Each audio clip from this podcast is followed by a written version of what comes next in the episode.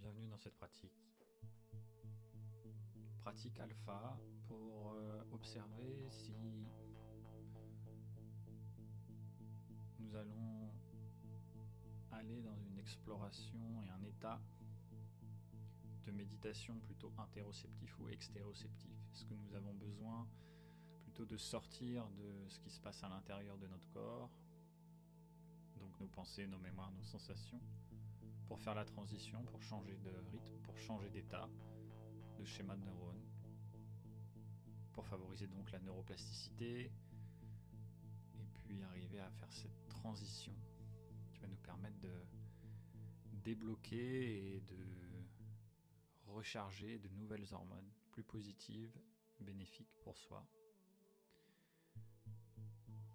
Ou alors est-ce qu'on a besoin donc d'une pratique d'interoception ou d'extéroception c'est-à-dire, est-ce qu'on est plutôt focalisé sur l'extérieur, on a besoin de venir à l'intérieur, ou alors est-ce qu'on est focalisé sur l'intérieur, on a besoin d'aller à l'extérieur, sachant que l'optimisation de la neuroplasticité en général, et on l'a vu dans le cycle du flow, va être euh, très favorable lorsqu'on fait quelque chose qui paraît moins facile, qui demande un effort change de ce qu'on a l'habitude de faire. donc ce pouvoir du changement va s'appliquer ici de manière très simple. Pour ça, vous pouvez juste vous poser la question, est-ce que quand je m'assois en méditation, comme maintenant, ou allongé, j'ai plutôt tendance à être facilement concentré à l'intérieur, sur les sensations, euh, les mémoires, les émotions, ou alors à l'extérieur? Sur l'environnement autour Est-ce que je suis attiré en fait par l'extérieur ou par l'intérieur? Et donc ça peut vous donner une idée de euh, votre facilité, ce que vous avez le plus développé. Ce qui est encore une fois une compétence, hein, c'est pas quelque chose qui est euh, figé. Et on va voir justement que ça, ce n'est pas figé, c'est à chaque instant, ça va changer en fonction de votre euh, environnement, en fonction de votre situation interne, euh, en fonction des rythmes circadiens et ultradiens, comme on l'a déjà vu, donc hormonaux et électriques en nous.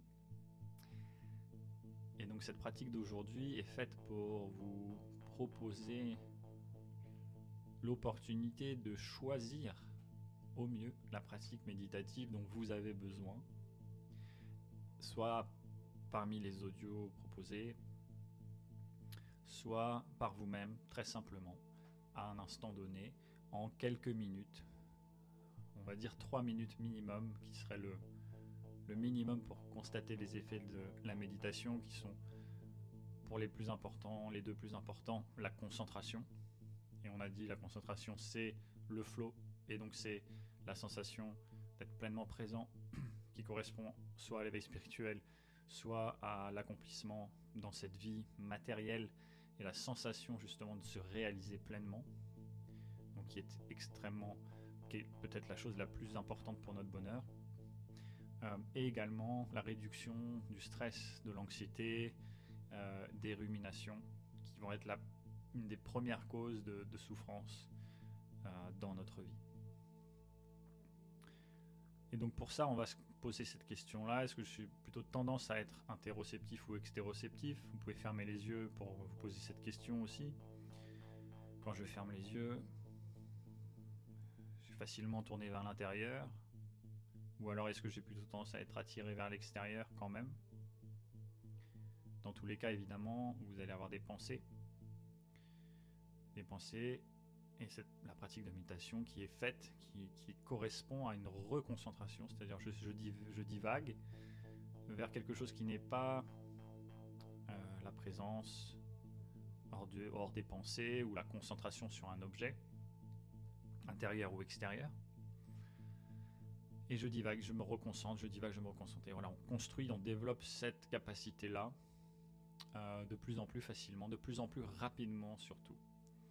Donc on reste de moins en moins accroché, ancré vers quelque chose qui nous divague. Et cette divagation qui est aussi notre capacité de créativité à certains moments qu'on va utiliser, c'est le réseau de, neurones euh, qu'on appelle le réseau par défaut qui est cette divagation, cette, cette rêverie un petit peu, et qui est euh, la cause de beaucoup de souffrance et de, dans ce monde de distraction, parce que du coup on n'est plus présent à ce qu'on fait. Il y a une étude magnifique, énorme étude qui a été faite, qui, vient euh, conclure que les gens sont moins heureux quand ils sont en train de divaguer et qu'ils ne sont pas concentrés sur ce qu'ils font, même si ce qu'ils font n'est pas agréable. D'accord? Et même si ce à quoi ils pensent quand ils font autre chose, donc ils font quelque chose, ils pensent à, autre chose que ce qu'ils font, et même si ce, ce, à quoi ils pensent est positif, euh, ils vont avoir une sensation d'être moins heureux quand même dans ce moment-là. Donc c'est vraiment très très important et ça vient appuyer la pleine conscience, la pleine présence et tout le travail de transmission qui a été fait à travers les différentes philosophies ancestrales et qui vient être euh, confirmé par les neurosciences, par le flow. Le flow qui est vraiment ce, cet état de concentration sans effort euh, qui s'entraîne par la méditation à chaque instant dans les différentes situations. Et aujourd'hui, justement, l'idée c'est d'appliquer ça et de voir dans une situation, j'ai plutôt euh, besoin de ça ou d'autre chose. Et ce travail est fascinant. Il est euh, d'ailleurs euh, transmis à merveille par le docteur Andrew Huberman dans le podcast Huberman Lab que je vous conseille d'aller voir. il y a tout un épisode sur ce que je suis en train de vous raconter aujourd'hui, notamment. Et puis il y a des livres aussi plein d'autres sources pour ça. Donc maintenant passons vraiment à la pratique. Donc je me suis posé ces questions-là. Est-ce que j'ai plutôt tendance à être à l'intérieur ou à l'extérieur? Et est-ce que maintenant j'ai besoin d'être à l'extérieur interoceptif, à l'extérieur pardon extéroceptif et à ou à l'intérieur interoceptif? Donc ça veut dire, je sais que maintenant, par exemple, j'ai tendance à être beaucoup plus facilement tourné à cet instant-là vers les sensations de mon corps, euh, vers mes pensées. Et ça fait un moment que ça. J'ai l'impression que ça fait un moment que c'est le cas. C'est ma facilité, on va dire, imaginons. Euh, et c'est globalement la facilité, en tout cas la tendance à travers cette étude, notamment dont je vous ai parlé, de la plupart des gens d'être plutôt en train de ruminer globalement et de divaguer à travers ses pensées plutôt que d'être concentré sur l'environnement extérieur et l'action qu'on est en train de réaliser. Donc c'est très important de, prendre conscience de ça. Et du coup, euh, il va être bénéfique de faire des pratiques de méditation, euh, comme les pratiques euh, alpha, où on va concentrer notre attention sur les, trois potentiels corps, cœur, esprit, donc sur l'intérieur et sur l'extérieur en même temps. Sauf qu'on va souvent fermer les yeux, et quand on ferme les yeux, on va couper des millions d'informations de l'extérieur, et donc on va vraiment se tourner vers l'interoception naturellement, tout le cerveau, tout le corps se tourne vers l'interoception. Alors que quand on ouvre les yeux, euh, on va naturellement se tourner vers l'extéroception. Donc ça va être très simple euh, pour... Euh, si vous sentez que vous êtes très à l'intérieur, en train de ruminer, en train d'avoir une douleur qui que vous allez peut-être trop, vous allez avoir trop d'attention sur cette douleur et pensez que c'est un peu, voilà, vous êtes un peu dans la victime ou vous répétez quelque chose ou alors que c'est une peur qui est un petit peu, qui est assez forte et qui vous empêche justement de, vous libérer en fait de l'accroche à cette douleur, et eh bien vous pouvez vous tourner vers l'extérieur. Donc l'extérieur c'est le regard ouvert et le regard concentré sur un objet. Ça peut être une bougie, ça peut être un objet, un arbre au loin, euh, ça peut être un point au mur. Euh, et avec aussi un regard périphérique. Donc on regarde droit devant, vous pouvez le faire avec la respiration et on peut, on, peut, faire la pratique alpha en même temps. Inspire. Regarde droit devant, prends un point au loin, expire tranquillement. Je vais vers l'extéroception, je vais écouter aussi à l'extérieur et sentir l'espace autour de moi. Donc là, on va être dans une sensation mais en même temps sortir des sensations du corps pour trouver une, euh, perception au-delà du corps. À la fois dans le regard, dans l'odorat, dans l'écoute et aussi dans les sensations, on va dire, qui normalement sont corporelles. mais tout simplement, on conjugue tous nos sens pour aller vers l'extérieur, et sortir de soi et de, des perceptions internes. Ce qu'on fait d'habitude en parallèle avec l'intérieur, ou alors depuis l'intérieur vers ensuite l'extérieur. Hein. C'est cette alternance aussi qu'on va travailler dans toutes les méditations qu'on a pratiquées ensemble jusqu'ici. Mais là, on est vraiment sur l'extérieur. Donc un point droit devant et en même temps, je relâche le regard. Pas trop concentré, pas trop d'effort. Hmm. Et je regarde en haut, en bas, à gauche, à droite en même temps. Très périphérique. Je vois beaucoup, beaucoup d'informations. Je m'accroche pas sur les informations, mais je vois, je perçois. J'entends aussi. Et puis je sens avec mes narines quelles sont les odeurs, la chaleur.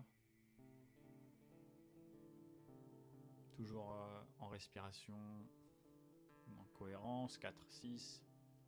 Et à chaque expiration, j'accorde les trois potentiels.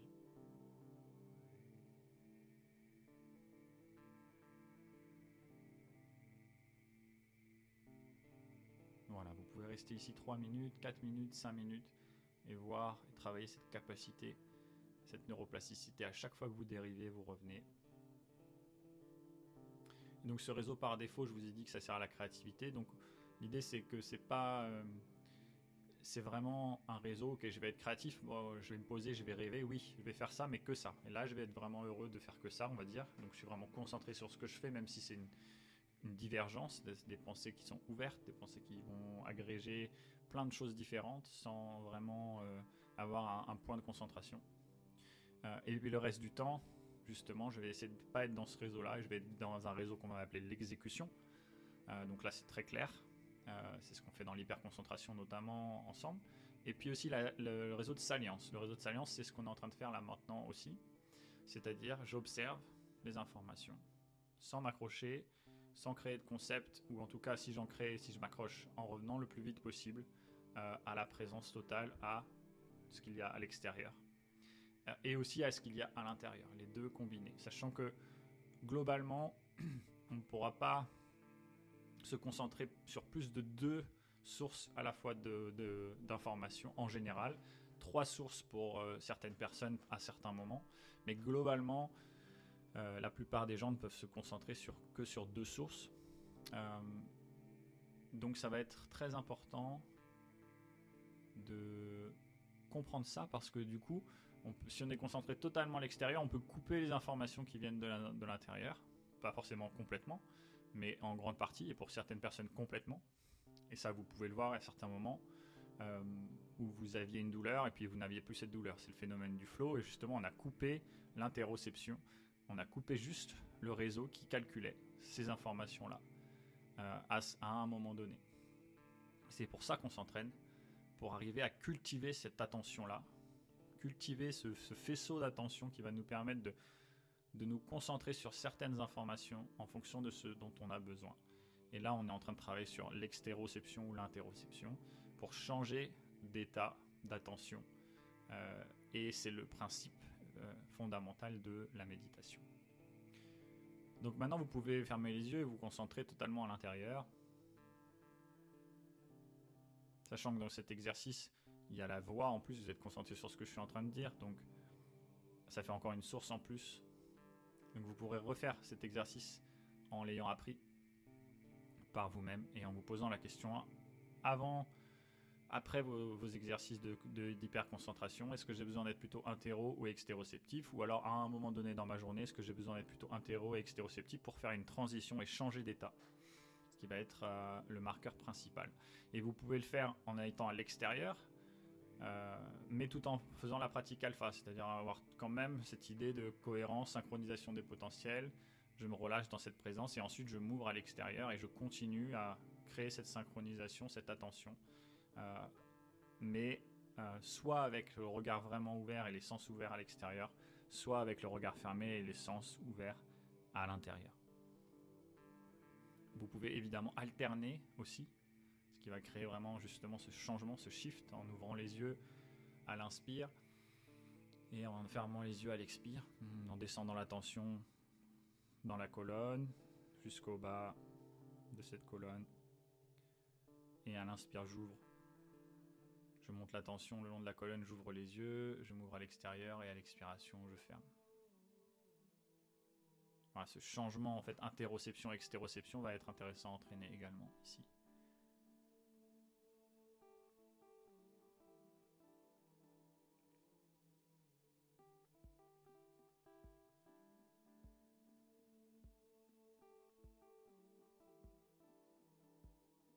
Continuez ça encore quelques instants.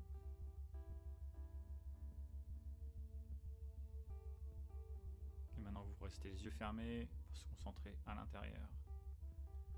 Corps, cœur, esprit, tout le corps, toutes les sensations.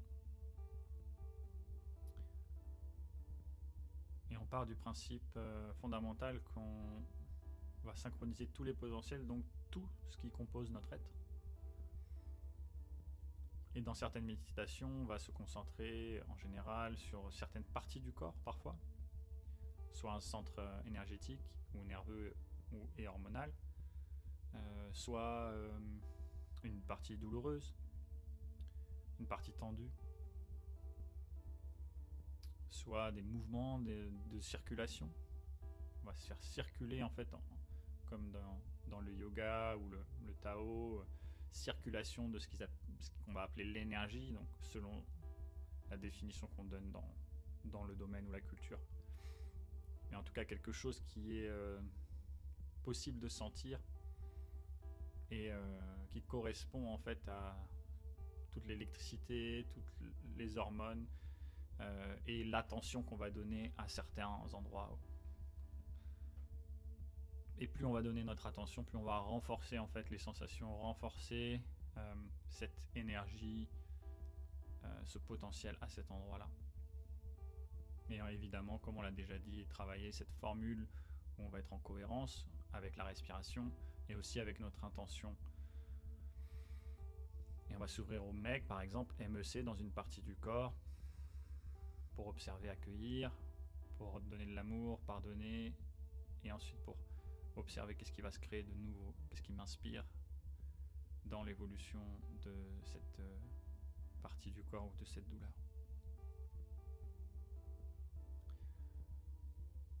Et donc concentré à l'intérieur, on va aussi parfois travailler sur le troisième œil. Alors c'est particulièrement intéressant la neuroscience qui parle du troisième œil et euh, le lien avec le flow et c'est pour ça que je vous en parle aujourd'hui. Merci à encore une fois à, Andrew Burman pour avoir euh, partager ces informations-là avec euh, de nombreuses études qui ont été réalisées en fait sur des méditants.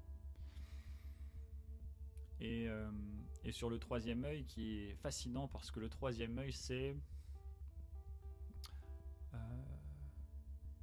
c'est souvent associé à la glande pinéale qui est la glande qui va produire la mélatonine en tout cas qui va nous permettre voilà de d'aller vers le sommeil et qui est euh, lié à la lumière.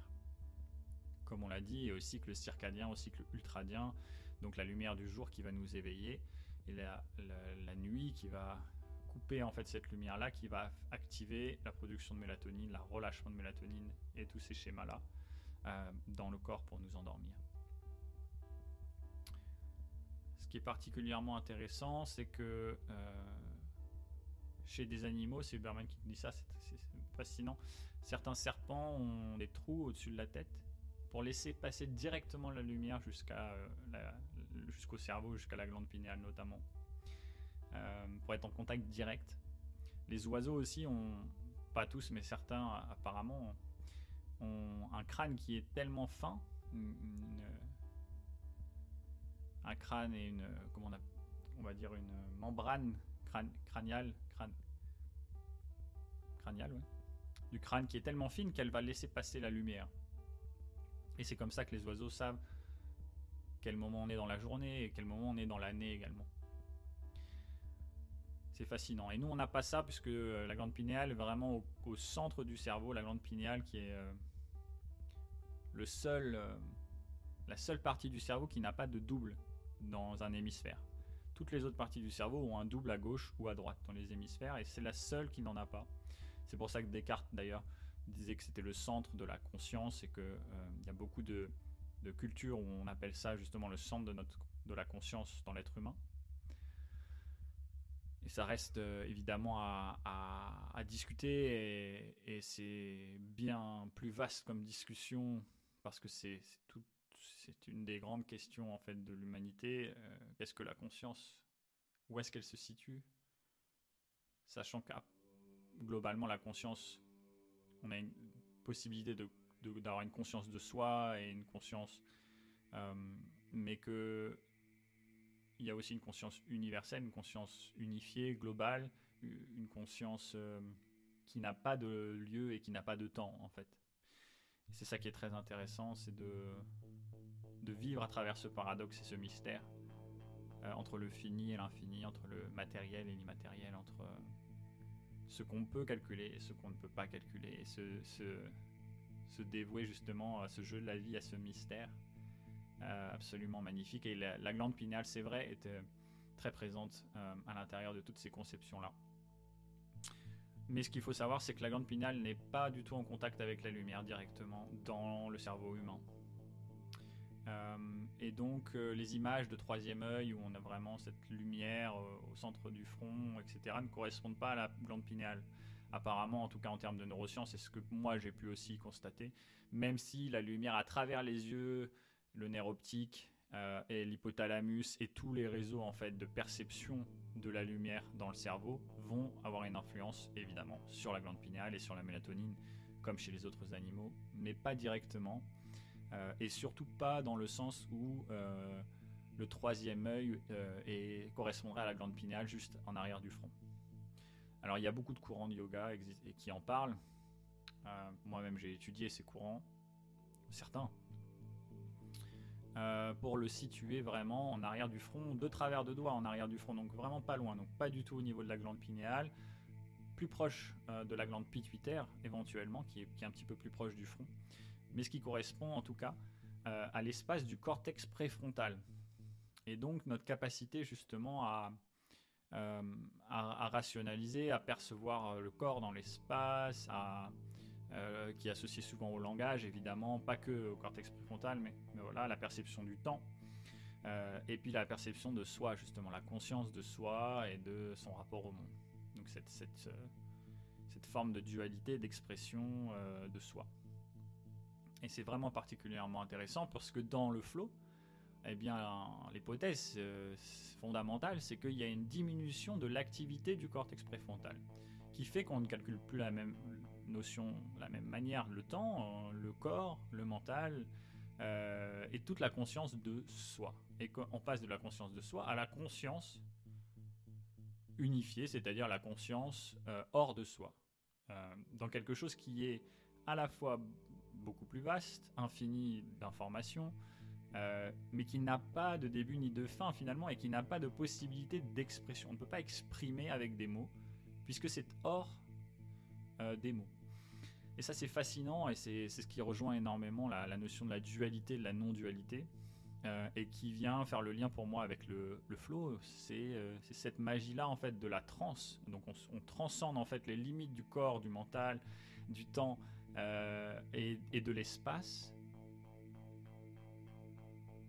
par euh, notre état, on va dire avant tout cérébral, mais tout notre état d'être, qui va changer sa perception de ces notions-là. Et de changement de cette perception-là, donc le changement de réseau de neurones dans, dans la perception de, ces, euh, de ce qui compose notre conscience, de qui on est, euh, combien de temps il nous faut pour, depuis combien de temps on est né, qu'est-ce qu'on aime, etc., etc., va disparaître. Et en fait, c'est là où on est le plus heureux. Tous les moments de flow, les plus moments de, grands moments de bonheur ou de méditation ou d'extase dans notre vie correspondent à ça, plus ou moins à ça en tout cas, à différents niveaux d'intensité évidemment. Et ça se résume à ça, et la transe devient accessible. La transe devient une, qualité, une compétence humaine accessible, reproductible, à différents niveaux d'intensité évidemment, mais euh, surtout selon une formule qu'on peut appliquer à chaque instant et aussi appliquer à sa vie, euh, son quotidien, pour favoriser ça. Et ça, tout ça, c'est la science du flow. Euh, et c'est aussi la science de la méditation euh, que j'ai voulu partager aussi avec vous aujourd'hui un petit peu plus en, détail. Donc pour résumer, euh, dans l'application, vous pouvez vraiment à chaque fois que vous avez une transition après votre après un, espace de concentration, un espace de émotionnel ou une, expérience intense, euh, ou vous voyez que vous avez ruminé pendant longtemps, vous êtes resté accroché à la sensation de victime ou euh, toutes ces choses-là, la vie en fait. Euh, eh bien, vous pouvez observer. C'est ça la méditation. Ok, j'observe. Vous avez besoin de quelques secondes. Hein. C'est comme la pratique alpha. En trois respirations, paf, je passe dans un espace et un état d'être qui est beaucoup plus euh, neutre, beaucoup plus global, qui a une perspective, une observation sans jugement, une détente et surtout une synchronisation de tous mes potentiels physiques, énergétiques, hormonaux, électriques, on peut l'appeler de plein de manières différentes. En tout cas, tout ce qui compose notre être, dans votre système de croyance, dans le système de croyance qu'on a construit ensemble, euh, est bien plus vaste que soi, évidemment. Euh, et à partir de ça, on va pouvoir savoir est-ce que je suis plutôt en train de me concentrer vraiment sur l'interne ou sur l'externe Est-ce que pour faire la transition, cette transition qui est fondamentale en fait, euh, pour changer d'état de, discours narratif par rapport à ce qu'on est en train de vivre, de perception par rapport à ce qu'on est en train de vivre, et donc de shifter euh, potentiellement vers le flow et vers, ou vers juste un arrêt des ruminations et de, et de la souffrance qu'on s'impose et qui n'a pas lieu d'être. Pour constater ça et construire cette compétence-là, on va se poser cette question-là et on va se dire ok, je vais être plutôt besoin d'être à l'intérieur. Si j'étais très à l'extérieur, il y a beaucoup de choses autour et je vais me concentrer à l'intérieur. Et puis si c'est plutôt j'étais très à l'intérieur, je vais me concentrer vers l'extérieur, tout en pratiquant euh, la pratique alpha et voir, voilà, s'ouvrir à ça, se reconcentrer à cet endroit-là, euh, ouvrir euh, l'attention et ensuite recevoir, faire le protocole de mec si j'ai besoin par rapport à une situation, par rapport à une douleur, par rapport à une rumination, par rapport à une relation, par rapport à un besoin ou un objectif et ensuite laisser créer quelque chose avec à la fin de ce protocole-là, et ensuite passer à l'action et, euh, aller euh, justement euh, prendre les décisions, les actions, etc., etc., pour créer un nouveau monde.